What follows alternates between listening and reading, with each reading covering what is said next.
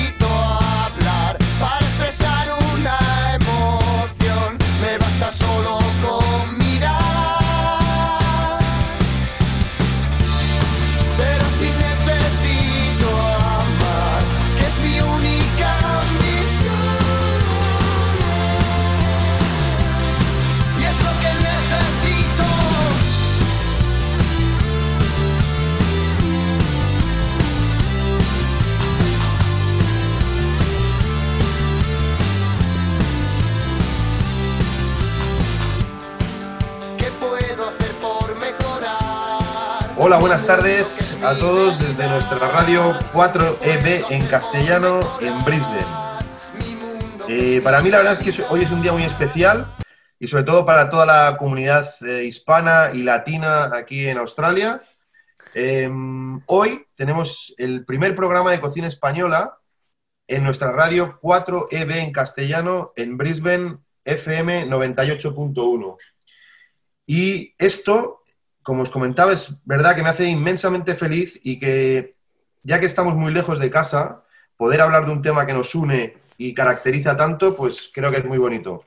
En este primer programa contamos con la presencia de dos personas eh, que llevan aquí mucho tiempo y que están trabajando, y me consta muchísimo, para hacer conocer la gastronomía española en Australia, como son Rubén López, ideario y fundador de Eat Spanish, y Javier Pérez, presidente de Eat Spanish. Y quiero hacer un inciso, y antes de ponerme manos en la masa, y nunca mejor dicho, explicaros qué es Eat Spanish. Eh, quien no haya hecho las tareas, el último programa que hicimos eh, con la gente de Radio de Tasca, Eat Spanish es la primera non-profit organización creada aquí en Australia para promover la gastronomía española. Y bueno, sé que están trabajando muchísimo y aquí tenemos estas dos personas que nos van a contar un poco cómo es la situación hoy en día de la gastronomía española. Vamos a tener eh, muchas sorpresas, recetas y bueno, creo que vamos a pasar un rato muy agradable. Así que vamos a ir con ello y adelante. Bueno, buenas tardes, aquí estamos de nuevo, don Rubén López y Javier Pérez González. Contaros un poquito, Rubén, ¿qué tal estás? Eh, Javi, ¿cómo estáis? Vamos, hoy va a ser un poco diferente a otras eh, entrevistas que hayamos hecho, porque, bueno, evidentemente estamos con dos personas al mismo tiempo y vamos a estar ahí conectados. Eh, Rubén, cuéntame, ¿qué tal? Buenas, buenas tardes, ¿qué tal todo? Hola, ¿qué tal? Buenas tardes. Bueno, antes de nada, eh, enhorabuena. Eh, es un placer estar en el programa y un sueño que por fin eh, cosas así pasen. Pues buenas, hola Pepe, ¿qué tal? Muy bien. Y saludo a todos. Un puntazo además poder estar en tres estados diferentes y que esto siga, siga ocurriendo, ¿no? Aparte de, pues eso, la comunicación tan buena que tenemos entre nosotros. Felicidades por el programa. Yo creo que van a, van a salir muchísimas cosas interesantes de esto. Y, y bueno, en verdad, pues un placer, obviamente, estar aquí.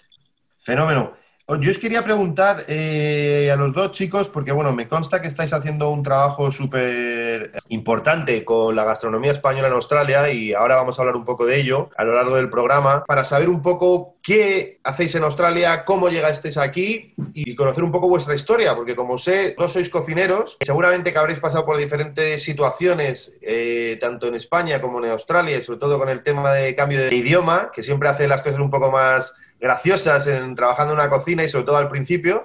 Así que nada, quería preguntaros cuánto, Javier y, Rubén, cuánto tiempo lleváis aquí en Australia. Eh, yo empecé, yo vine a Australia en el 2009. Eh, vine directamente a vivir a un pueblecito que se llama Cronulla, está cerca de Sydney, en Nueva Gales del Sur. De inmediato me puse a trabajar en hostelería. Eh, me puse a fregar platos. Nadie me quería contratar como cocinero, así que me puse a fregar platos, a cortar patatas y a ganarme la confianza de, pues, bueno, de la persona que me abrió las puertas en esto.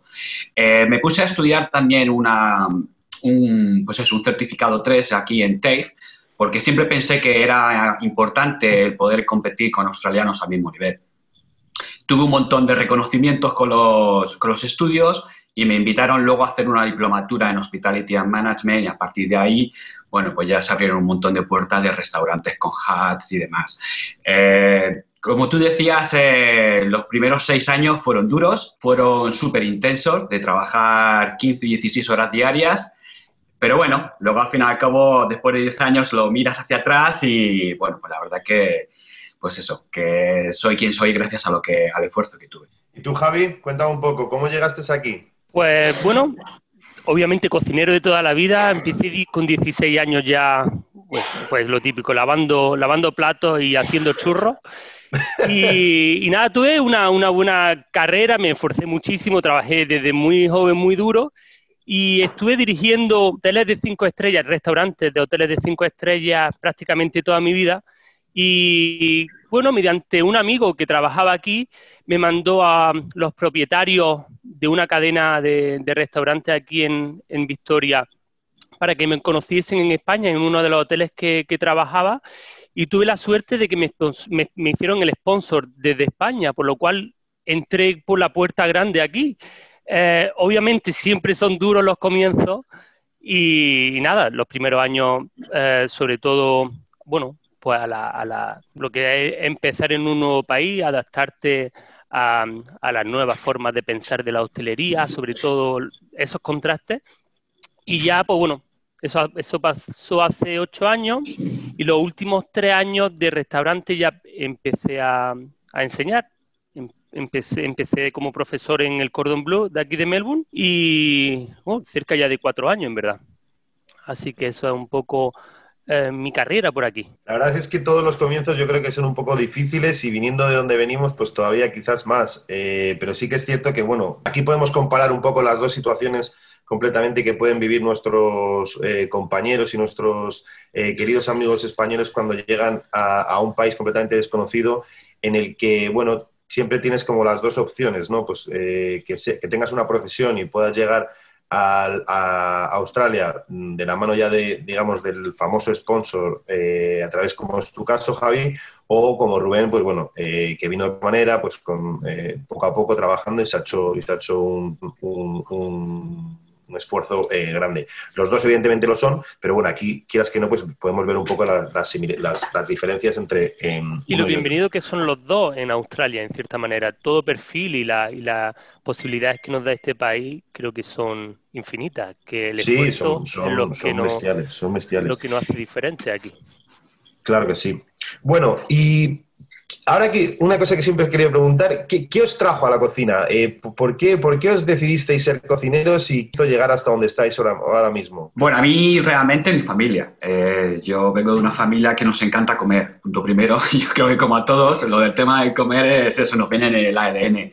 Eh, yo, mira, mi, mi papá es de Vigo, mi mamá es de La Mancha y yo recuerdo ver a mi abuela cocinando en su cocinilla en un pueblo tan pequeño, ¿sabes? Como es Almodóvar del Campo, en La Mancha, eh, dando de comer a un montón de niños y de nietos y tal, y a mí eso me fascinó. O sea, eso de, de yo ver que la señora con tres productos era capaz de estirar un plato y dar a comer a 20, 30 personas, a mí siempre me ha flipado. Y, y la verdad que, bueno, yo nunca le pregunté, yo me sentaba allí y nunca le llegué a preguntar cómo se hacían las cosas, pero siempre estaba echándole un ojo.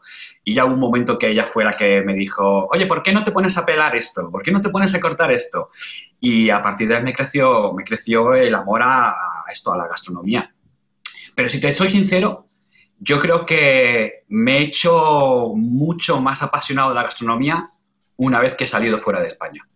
Eh, yo salí fuera de España y ver el contraste que tenemos eh, y las diferencias que tenemos en la hora de comer y la hora de cocinar, eso me ha hecho volverme loco con nuestra propia gastronomía. Y la verdad es que yo creo que una vez que sales fuera y ves la diferencia de productos que nosotros podemos trabajar o tener allí países, eh, la verdad es que te hace, te hace ver las cosas desde otro punto de vista. Eh, estoy con Javi y, por cierto, qué buen tino que tuvo tu abuela ahí viéndote ya, diciéndote, ven aquí niño, que tú ya estás con las manitos en la masa.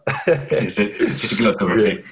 Y tú, Javi, cuéntame un poco. Pues mi historia fue un poquito eh, diferente, obviamente, cada uno tenemos nuestra, nuestro rollo.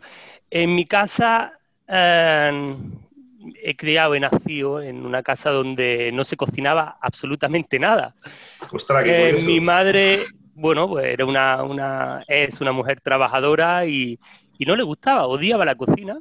De hecho, para comer, pues siempre he estado en casa de mi abuela, de una o de otra, donde podía ver un poquito más, pero no tengo, no sé, si, si realmente quería prepararme algo un poquito especial, tenía que ser casi yo con mi amigo o mis vecinos que se venían en casa y empezábamos a hacer experimentos, ¿no? Haciendo arroz con leche, con, no sé. en- al fin y al cabo era como una, una- una necesidad de, de experimentar, de probar, y empezó como un juego. Después ya, eh, desde jovencito, empecé a trabajar en el primer verano este que te queda, que te independizas de tus padres y dices, bueno, pues me quedo aquí en Granada y vosotros os vais de vacaciones, yo me quedo aquí trabajando. Eh, pues ahí me dio el gusanillo, vi cómo se funcionaban el restaurante desde dentro, el, cómo era el corazón, cómo palpitaba el corazón de una cocina y me enamoré, y me enamoré y, y hasta ahora que llevo con este romance. Qué bonito, qué bonito. Yo os quería preguntar, eh, no sé por qué a mí siempre tengo esos... Han quedado grabados muchos olores eh, eh, de, cocina, de hornos, de tal. Y sobre todo cuando era más pequeño. Y yo había un olor que me todavía lo tengo aquí en, la punta de la nariz que me fascina y es el olor a, centeno, a pan. Y tengo un recuerdo que en casa de unos tíos que tengo en una aldea muy chiquita en Galicia, mi tía siempre, en las fiestas patronales, amasaba pan en un horno de leña que tenía debajo una cuadra y yo siempre que llegaba, o algún día que llegaba en verano, y la veía ahí, manos en la masa, nunca mejor dicho, y tengo ese olor de pan centeno metido, que cada vez que huelo algo similar, oh, es que se me caen casi las lágrimas, macho, de felicidad y de lo bonito que, que, que se pasaba en esos momentos. ¿Vosotros tenéis algún tipo de olor que digáis esto, oh, bestial? Sí, sin duda. Eh, mira, eh, te lo digo el otro día, la semana pasada, que con la más, te lo voy a ser totalmente sincero, acabé a lágrima viva eh, con, un, con un queso que me regalaron manchego y, bueno, había hecho un pisto y tuve una cena, pues eso, de conmemorativa a mis abuelos y demás y pues eso, súper especial. Es que esas cosas yo creo que nun- nunca te puedes olvidar imágenes, te puedes olvidar eh, momentos, situaciones, pero yo creo que el tema, para mí, por ejemplo, el tema de los olores es algo que es eh, alucinante. Sí, además, además es, lo que, es lo que tú dices, que es que te lleva, ya no es el hecho a lo que te guste, no, o sea, tu cerebro no te está diciendo que te gusta, es que te está transportando años Ese atrás. momento te está transportando. transporta, exacto. Se me pone el vello de gallina, en verdad, pensando una pregunta súper bonita y que nunca realmente nos echamos a pensar, pero para mí también tengo, recuerdo, yendo al colegio había una, una fábrica de dulces, sobre todo de dulces navideños, eh, dulces zafra o algo así. Y recuerdo de chiquitito que, que, que, eso, sobre todo el olor de la canela tostada en el horno, que, vamos, vamos, impregnaba a todo el barrio. Y recuerdo que, y aparte me lo recuerda mucho mi tía, eh, que como ya de- desde muy chico me alucinaban los aromas, ¿no? Y, y lo reconocía y, y me pegaba al, pues eso, al, a cuando cocinaban ellos galletitas o esa canela. Y yo creo que la, ese, ese, ese recuerdo de infancia es imborrable. Sí, sí, sí, la verdad es que es, es, es muy bonito, es muy bonito.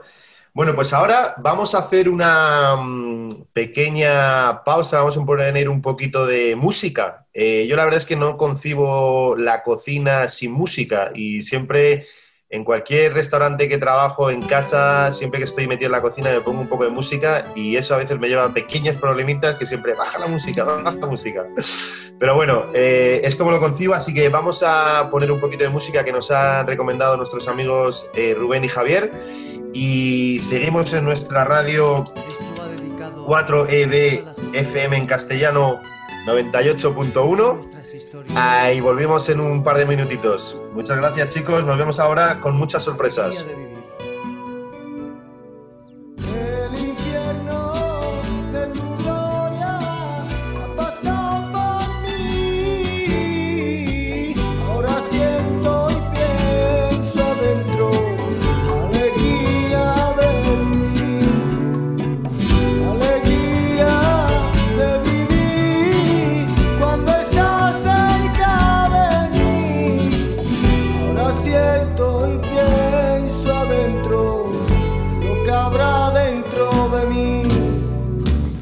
Que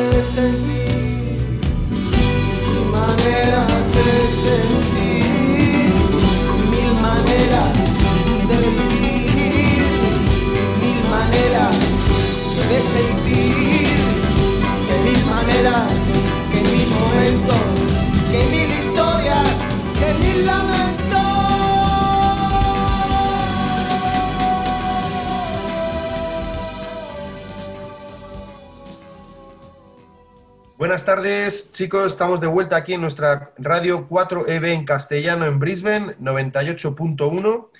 Y como veníamos diciendo, estamos aquí con estos dos monstruos de la gastronomía española que están haciendo muchísimo aquí en nuestro país, dijésemos, eh, de adopción, que estamos en Australia y están promoviendo la gastronomía. Entonces, queríamos hablar con ellos y preguntarles sobre esta primera non-profit eh, organization que han creado, que se llama Eat Spanish. Y quiero hablar con Rubén, que mm, es el fundador, loco e ideario de esta, para mí, eh, como parte involucrada también, preciosa idea y que de verdad está siendo muy bien acogida por el público australiano y sobre todo por el público español que, nosotros, que vivimos aquí. Entonces, quería darte, Rubén, eh, ¿cómo surge esta idea? ¿Cómo llegas a, a, decir, voy a crear una asociación? Los pasos que diste y sobre todo, ¿qué vistes? ¿Qué visión? ¿Qué trabajo eh, te ha llegado hasta, hasta todo esto? Bueno, esto es una locura de, pues eso, desde yo, cuando, obviamente cuando yo llegué aquí en el 2009, eh, me di cuenta que, punto primero, yo no me sentía ni identificado ni reflejado con lo que yo veía de la gastronomía española en ningún sitio. Eh, redes sociales o eh, periódicos, en televisión y demás. Luego, claro, como ya había dicho antes, yo me puse a estudiar gastronomía aquí y bueno, pues de un tocho de libro de cocina de cuatro años, importante, pues había dos recetas eh, españolas y las dos eran, pues eso, estaban, eran erróneas. Entonces, claro, yo ahí empecé a pensar, a ver, a esto alguien tiene que hacerlo, ¿no? Yo me ponía a mirar referentes de cocineros, de gente que yo veía, pues eso, como la gente a seguir, pero yo veía que faltaba mucho por hacer. Y un día, hablando con mi pareja, eh, después de un día de trabajo súper largo, tomando una cerveza en un, pub en Newtown, eh, me dijo, ya está, hazlo tú. Claro, esto cuando alguien te dice algo así tan claro, eh, a mí de repente se me pasaron muchas, eh, muchas cosas por la cabeza. Primero es, ¿quién soy yo para hacer algo? Yo soy un cocinero normal y corriente. Así que bueno, me cogí una libreta azul, que por cierto todavía la tengo, y me puse a, un día la enseño, y me puse a, a, tomar notas y hacer, pues eso, una guía de un posible proyecto que yo creo que alguien, si no fuera yo, otra persona tendría que hacerlo, ¿de acuerdo? Y nada, eso me llevó de momento a, entrar en contacto con un, cocinero que yo seguía por medio de Instagram y demás, que se llama Santi Fernández, eh, uno de los mejores cocineros que tenemos, sobre todo en cocina de, vanguardia en este país.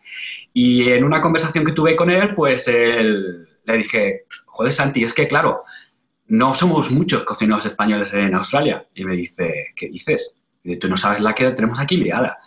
Y de ahí me empezó a dar nombres y un nombre me llevó a otro nombre, otro nombre me llevó a nombre y al final, bueno, me dio por hacer un grupo de WhatsApp de cocineros españoles en Australia.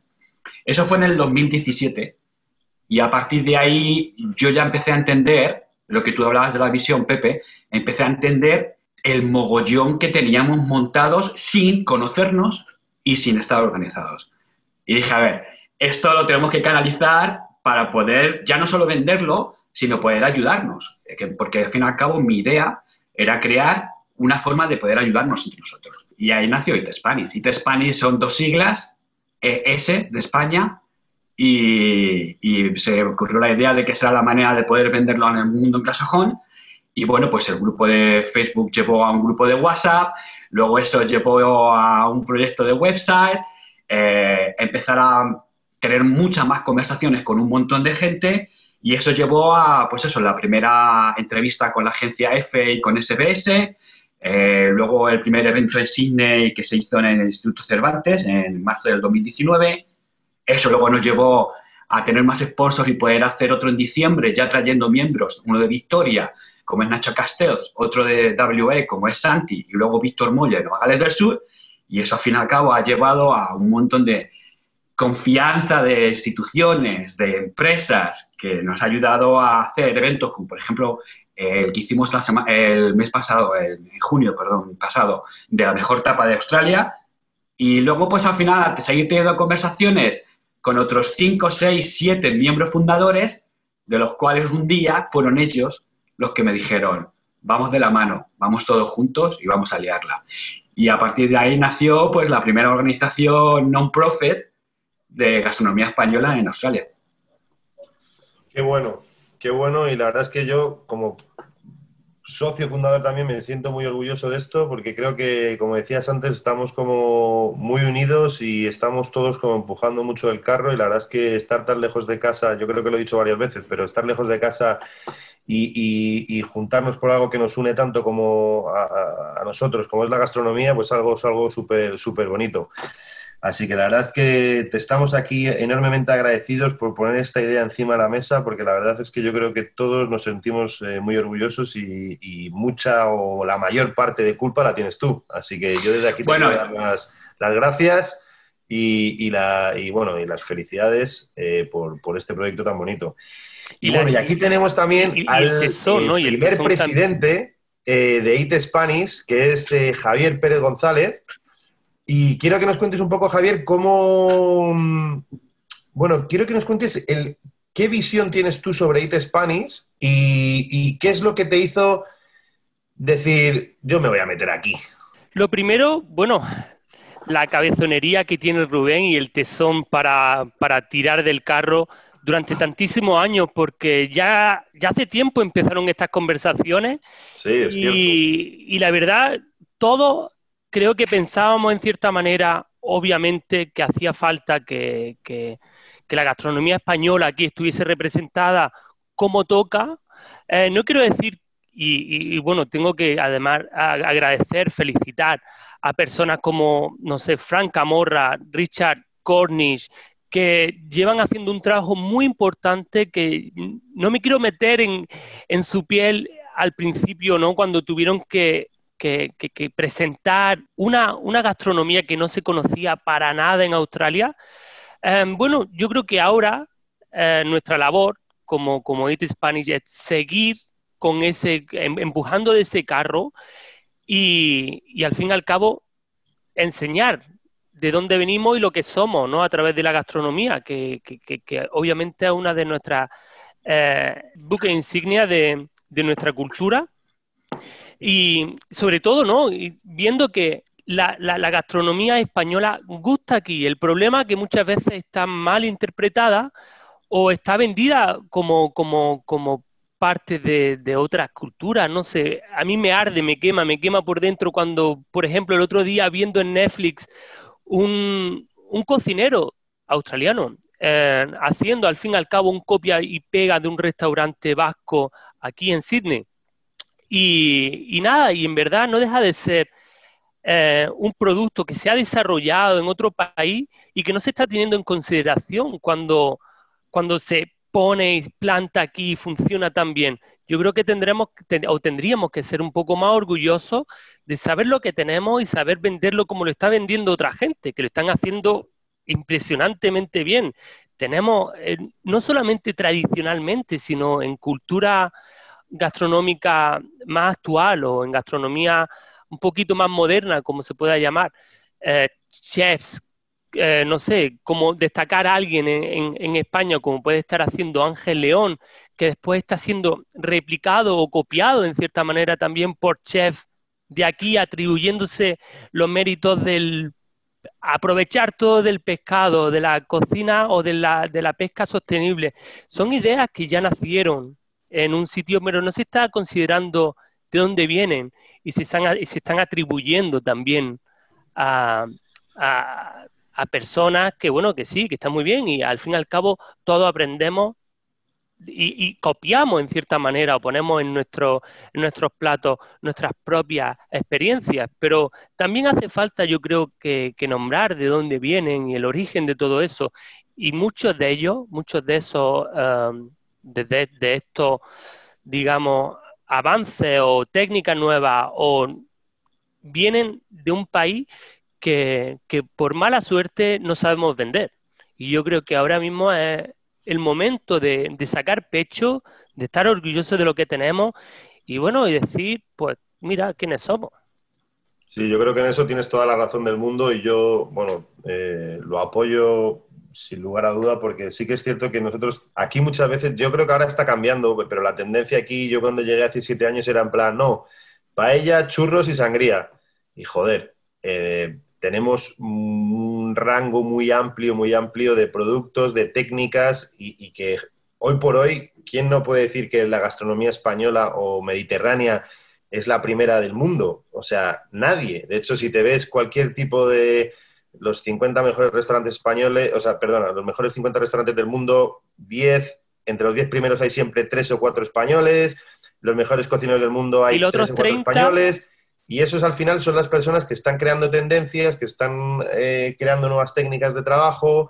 Eh, como decías tú, Ángel León, en, en su restaurante en Cádiz, hizo hace poco, bueno, hace poco, ahora ya como unos años que yo lo vi que me quedé fascinado, que era el, el pork belly de, de- de pescado. Y era como exactamente como una panceta de cerdo, pero creo que era con una morena, si no recuerdo mal toda la piel crujentita era morena, la grasita entre medio y la carne. Entonces, claro, era como en plan, fue algo súper eh, novedoso y que evidentemente, pues seguro que hay gente que se los está... eh, pero bueno, eso al final ya son cosas que... eh, Ya, pero bueno, tenemos, obviamente tenemos un país con una gran cultura gastronómica, con muchos profesionales ahora también. Sí. Y, y nada, y, y en cierta manera eh, hace falta, yo creo, aquí también. eh, Sin lugar a duda. representarlo. Yo quería hacer un apunte, eh, gracias a lo que ha dicho Javi. eh, obviamente aquí ha habido mucha gente eh, de, de todos los ciclos eh, migratorios que ha habido en Australia que nos han estado eh, pues poniendo las semillas de lo que hoy estamos eh, haciendo nosotros. Eh, Javi comentaba a Fran, yo puedo comentar a Miguel, Miguel Maestre, ¿vale? Como podemos comentar de un, montón de profesionales que nos han estado ayudando un montón, ¿vale? Eh, bien es cierto que lo que estamos haciendo ahora es algo que nunca ha pasado, que es, es ir todos de la mano. Este es el momento de ser un filtro para la gastronomía española para que todos, trabajando en equipo, ¿vale? Eh, seamos capaces de hacer un proyecto de futuro que a lo mejor nosotros como generación no lo vamos a ver, pero que profesionales que vengan por detrás serán capaces de, pues eso, de poner la gastronomía española donde toca en Australia. Me parece una idea buenísima, Rubén, y como decíamos, en, nuestro, en este primer programa de La Sobremesa, en Radio 4EB en castellano en Brisbane, 98.1, creo que es una de las mejores maneras como para, entre todos, juntarnos de la mano y seguir empujando todo lo que la gente que lleva trabajando en Australia en el pasado, como bien habéis dicho, Frank Camorra, Miguel Maestre, eh, todos estos cocineros y, ya no solo cocineros, eh, importadores eh, de productos españoles que están haciendo muchísimo una labor fundamental, porque claro, nosotros como cocineros muchas veces, a mí personalmente lo que más me costó al principio cuando llegué, que no conocía absolutamente nada ni nadie, era cómo yo podía empezar a, a-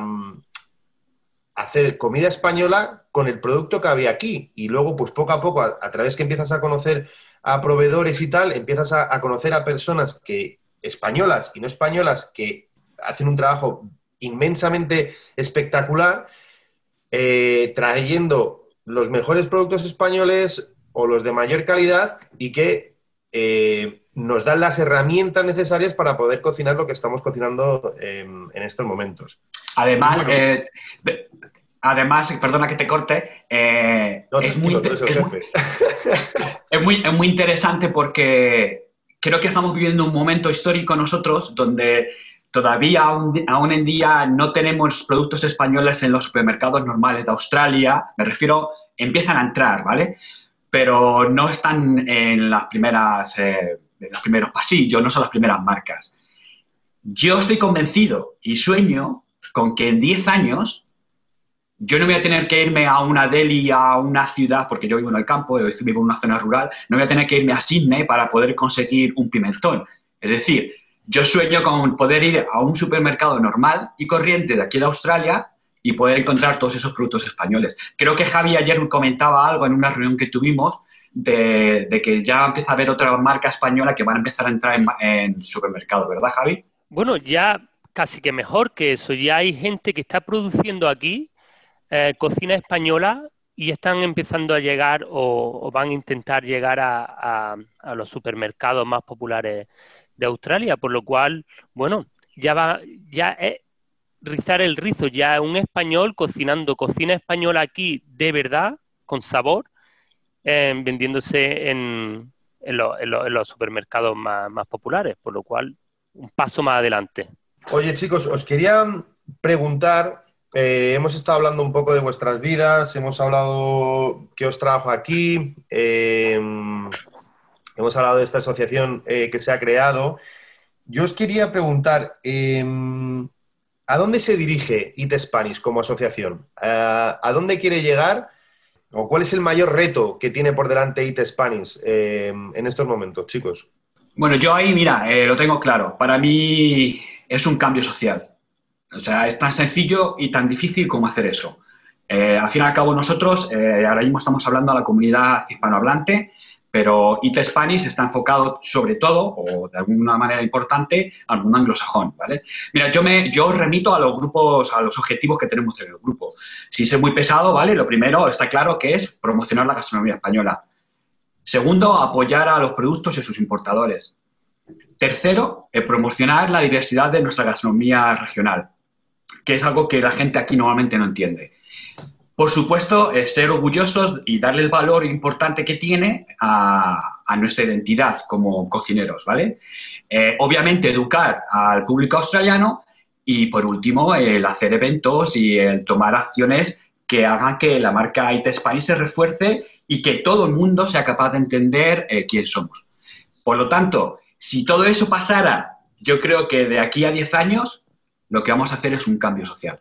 Sí, la verdad es que yo lo veo completamente de la misma manera. Creo que es un trabajo que se está haciendo poquito a poquito y que evidentemente que va, va, va a tener sus frutos en el, en, el, en el futuro y de la manera que se sigue trabajando, sin lugar a dudas.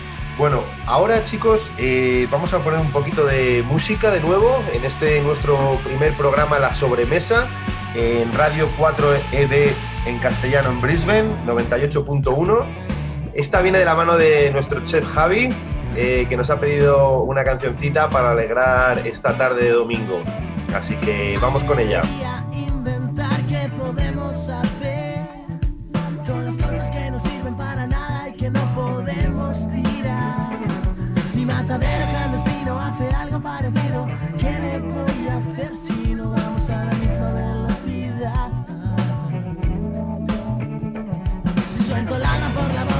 día me despisto. La radio no funciona, esta peli ya la he visto. Si no quiero hacerte caso y tengo goteras en el corazón. ¿Qué puedo hacer si ya no te quiero? Si ya no quiero verte más, solo quiero estar en mi matadero, en mi vertedero.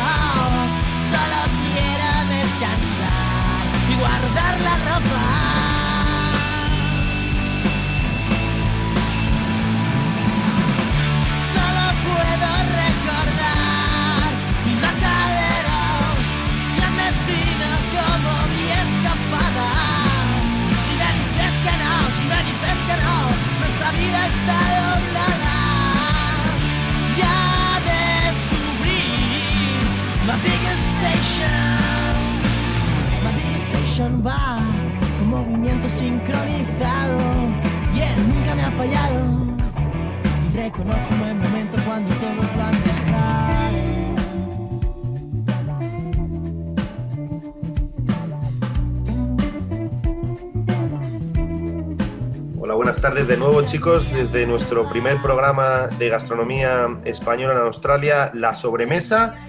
en la radio 4EB en castellano en Brisbane.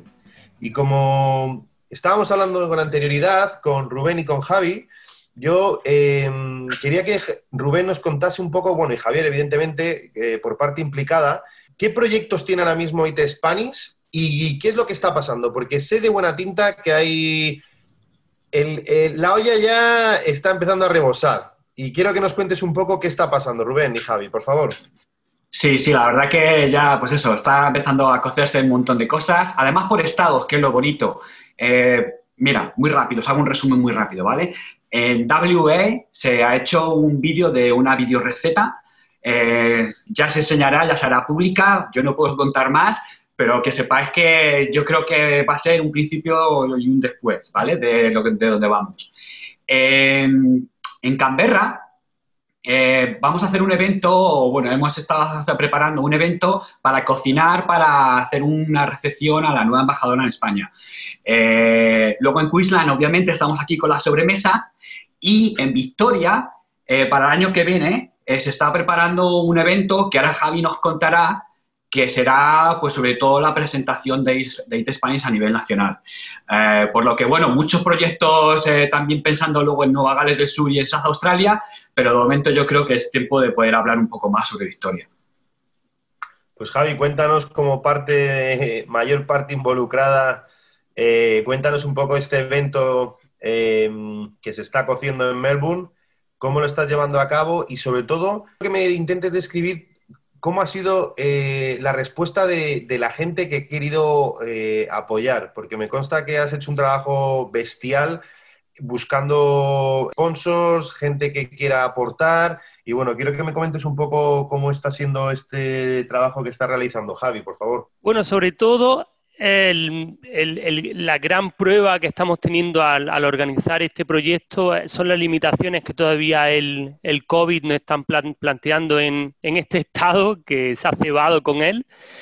Y, pero bueno, a pesar de todo eso, estamos siguiendo y remando muy fuerte para que esto pase. Al fin y al cabo, eh, lo que queremos hacer es un evento que represente la gastronomía española para aprovechar y presentar oficialmente, como ha dicho Rubén, Eat Spanish de manera nacional y, por qué no, casi mundial, eh, en el cual, eh, bueno, eh, estoy en contacto con el mercado más popular de, de Me- de Melbourne, que es el South Melbourne Market, que es, digamos, el punto de encuentro de, la gastronomía, de los que realmente amamos la cocina, el buen producto. Eh, no es el mercado principal de la ciudad, eh, pero es el más popular, sobre todo en, el tema de, bueno, de, la gente que valora realmente un buen producto, pero tampoco quiere pagar eh, una riñonada por, él.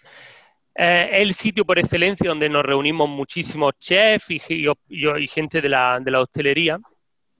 Así que, bueno, le presenté este evento hace como, pues no sé, antes de- del COVID claramente. Se lo presenté con, con la ayuda de, de Alberto, que es un señor que tiene una, una deli muy interesante en el propio mercado. Fue el que me introdujo a, a- a la dirección de este mercado y le presenté un poco lo que la visión que teníamos de Eat Spanish para, para poder hacer un día en el mercado, ¿no? En donde pudiésemos representar la gastronomía, ¿no? Que no se conoce, lo que, lo que tanto además nos diferencia de, de- de- del territorio, ¿no? La diferencia gastronómica que tenemos de norte a sur, este y oeste, o en el centro de nuestra, de nuestro país. Así que se lo presenté y, y esta señora se quedó, vamos, eh, enamorada, porque aparte ella, como, como gol que tienen también en el mercado, es transformarlo en cierta manera de la forma que estamos transformando nosotros los mercados en España, como puede ser la Boquería o puede ser el San Miguel de Madrid. Hacer al fin y al cabo un sitio de encuentro donde puedas comer, pasear con la familia y además comprar. Así bueno. que ellos lo recibieron súper bien, de tal manera que me dijeron de por qué en vez de un día no hiciésemos, no, no, organizásemos una semana completa en el mercado. Eh, por lo cual, claro, a nosotros pues se nos pusieron los ojitos de chiribía. Y así que, bueno, la idea es eso. Vamos a- estamos organizando muchísimas actividades que vamos a repartir durante toda la semana que el mercado está abierta, donde principalmente eh, el miércoles, que sería el primer día del mercado, nos gustaría dedicarlo a la, a la hostelería, eh, para de, alguna forma también eh, mandar un mensaje más directo, más claro, más técnico también para la gente que está repartiendo también esta labor de, de difusión de gastronomía española. Y después aprovechar los días más concurridos del mercado, como pueden ser el viernes, sábado y domingo, para hacer pues, actividades más orientadas al público eh, general, digamos. Eh, no sé, desde, desde participación de, grandísima, de grandísimos chefs haciendo demostraciones, como degustaciones, actividades para que los chicos y los niños también participen en ellas. Eh, que no sea solamente la gastronomía, pero que sea también el difundir la forma que nosotros nos gusta divertirnos, ¿no? En cierta manera y compartir el tiempo con la familia y hacer actividades que sean, sí, sobre todo eso, que, que, que agrupen, que al fin y al cabo, sí, tenemos una excelente gastronomía, pero la cultura, nuestra cultura que engloba todo eso, también se vea reflejada ahí. Eh, pues eso, me encantaría, yo sueño con poder poner en, en la puerta del mercado una barca llena de arena y, y espetar ahí una sardina. Eh, no sé, hay tantísimas cosas que se pueden hacer que, que- que- que llaman mucho la atención, son de extremada calidad y aquí no se conocen, yo creo que puede ser la presentación perfecta para, para al menos enseñarlo, guste menos o guste más, pero que se pueda, que se pueda hacer. Por lo cual, muy, muy, muy, muy entusiasmado, obviamente, con las limitaciones que estamos teniendo hoy por hoy, eh, todo está yendo más lento de lo que nos gustaría. Empezamos a planear este evento para hacerlo en Navidad o a final de Navidad aquí en, en Melbourne, pero bueno, las previsiones son que todavía habrá bastantes restricciones, por lo cual lo estamos pensando para, para febrero o marzo. Eh, lo bueno de este evento es que lo estamos diseñando de tal forma de que se pueda eh, transponer o se pueda, digamos, eh, cambiar de fecha fácilmente para que tampoco no- no- no- nos encerremos o nos pillemos los dedos con esto. Yo creo que va a ser un, un antes y un después, eh, sobre todo, como, decía, como bien decías, si tú vas como turista a España, eh, vas a un mercado como puede ser, como el has dicho, Mercado San Miguel en Madrid, Mercado de la Boquería, Mercado de Sanz, y al final la gente se queda completamente sorprendida de ver tantísimo producto, de ver la diversidad eh, de comidas, tiendas, productos que hay, y en el cual encima puedes escoger algo y decir, oye, pues quiero comerme esas gambas o me quiero comer ese pescado y te lo cocina en el momento, que es algo que es bestial y lo tenemos en la palma de, en la palma de nuestras manos cuando visitamos España. Y yo creo que toda la gente se, se- se sorprende muchísimo poniéndolo en tesitura como se está haciendo en este, aquí ahora mismo, en, bueno, que se va a hacer en Melbourne, creo que va a ser un antes eh, y un después y la verdad es que estamos muy, vamos, mm, yo voy a ir y, no, y, y espero que todo el mundo que pueda vaya y le dé la, la suficiente importancia que merece. Y hablando No de comida, perdona, eh, Javi. No, también destacar un- el, el- el concepto de que, que sí, que en España tenemos muy buena técnica, tenemos muy buena...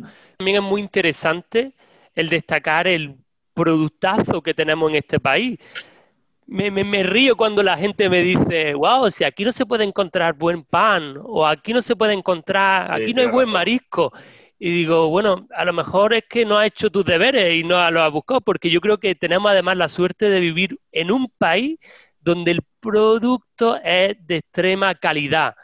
Em, posiblemente lo que haga falta es enseñar diferentes técnicas que se parezcan un poco más a las nuestras para asemejarlas.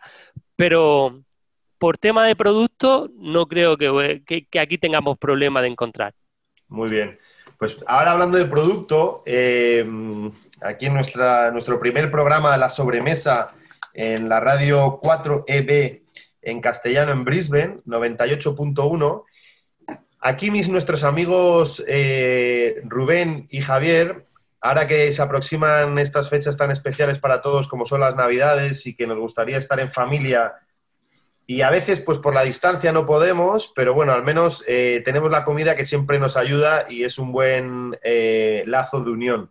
Así que nuestros dos amigos nos van a pasar una receta, la cual viene cargada de ilusión y de amor y que espero que la disfrutéis muchísimo. Así que vamos con ella. Vale, bueno, pues tema de Navidades. Eh, yo tengo que reconocer que nunca he sido un fan de lo dulce. O sea, nunca me ha gustado, pero había dos cosas, sobre todo en Navidades, que me volvían loco. Me siguen volviendo loco. Una son los polvorones. O sea, me puedo comer. eh, ¿Recordáis cuando nos daban lo- las cajas de los polvorones en las cestas del trabajo? pues esas me las comía yo enteras, ¿vale? Y las otras era eh, turrón, pero no todo tipo de turrón. Eh, yo como niño, ¿vale? Me gustaba mucho el turrón de chocolate. Entonces, entonces cuando, cuando Pepe me preguntó de preparar algo, eh, te lo tenía claro. Tenía que ser algo que me llevara a mi infancia, algo que yo pueda a día de hoy cocinar con mi hija, ¿vale? Porque a mí me encanta cocinar en familia y que sea, pues eso, fácil para ellos y por último, algo que sea fácil y que esté rico, ¿vale? Por lo que yo sin dar ningún tipo de marca ni nada, eh, lo, pues eso, me, me cogí la receta del turrón de Suchard de toda la vida, que le podemos llamar Suchard do o lo que sea, para no, que no nos denuncien, pero... Y, y nada, bueno, si cogeros un papel y un boli porque es súper sencillo. Eh, para esta receta necesitamos cuatro ingredientes. eh, son 150 gramos de chocolate negro, 125 gramos de chocolate con leche, 50 gramos bien de manteca, si la podéis conseguir, y si no, una mantequilla sin sal, ¿vale? Quedará un poquito más duro, pero oye, tan rico, ¿eh? Y por último, pues los 70 gramos de arroz inflado. Eh, yo no sé vuestros hijos, mi hija es australiana, obviamente, y lo del tema del arroz inflado para ella es desayuno, por lo que en cuanto le expliqué la receta la tenía súper convencida. ¿Qué hacemos? Muy sencillo, baño María, ¿de acuerdo? O bien en microondas, pero yo voy a explicar el paso de baño María, que es el que yo hice. Cogemos el chocolate, los dos chocolates y la manteca juntas en un bol y lo ponemos al baño María hasta que se derrita todo. Una vez que esté bien derretido y con una lengua lo vamos moviendo, ¿vale?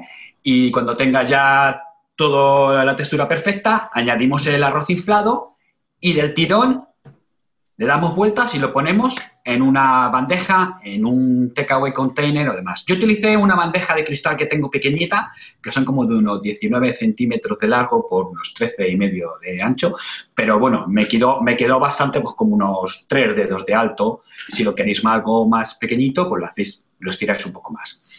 Eh, eh, lo metéis en la nevera y eso en una hora está listo. Lo cortáis, le ponéis un buen eh, envuelto navideño, eh, cortáis en barritas y luego lo sacáis el día 24 y vuestros críos van a flipar.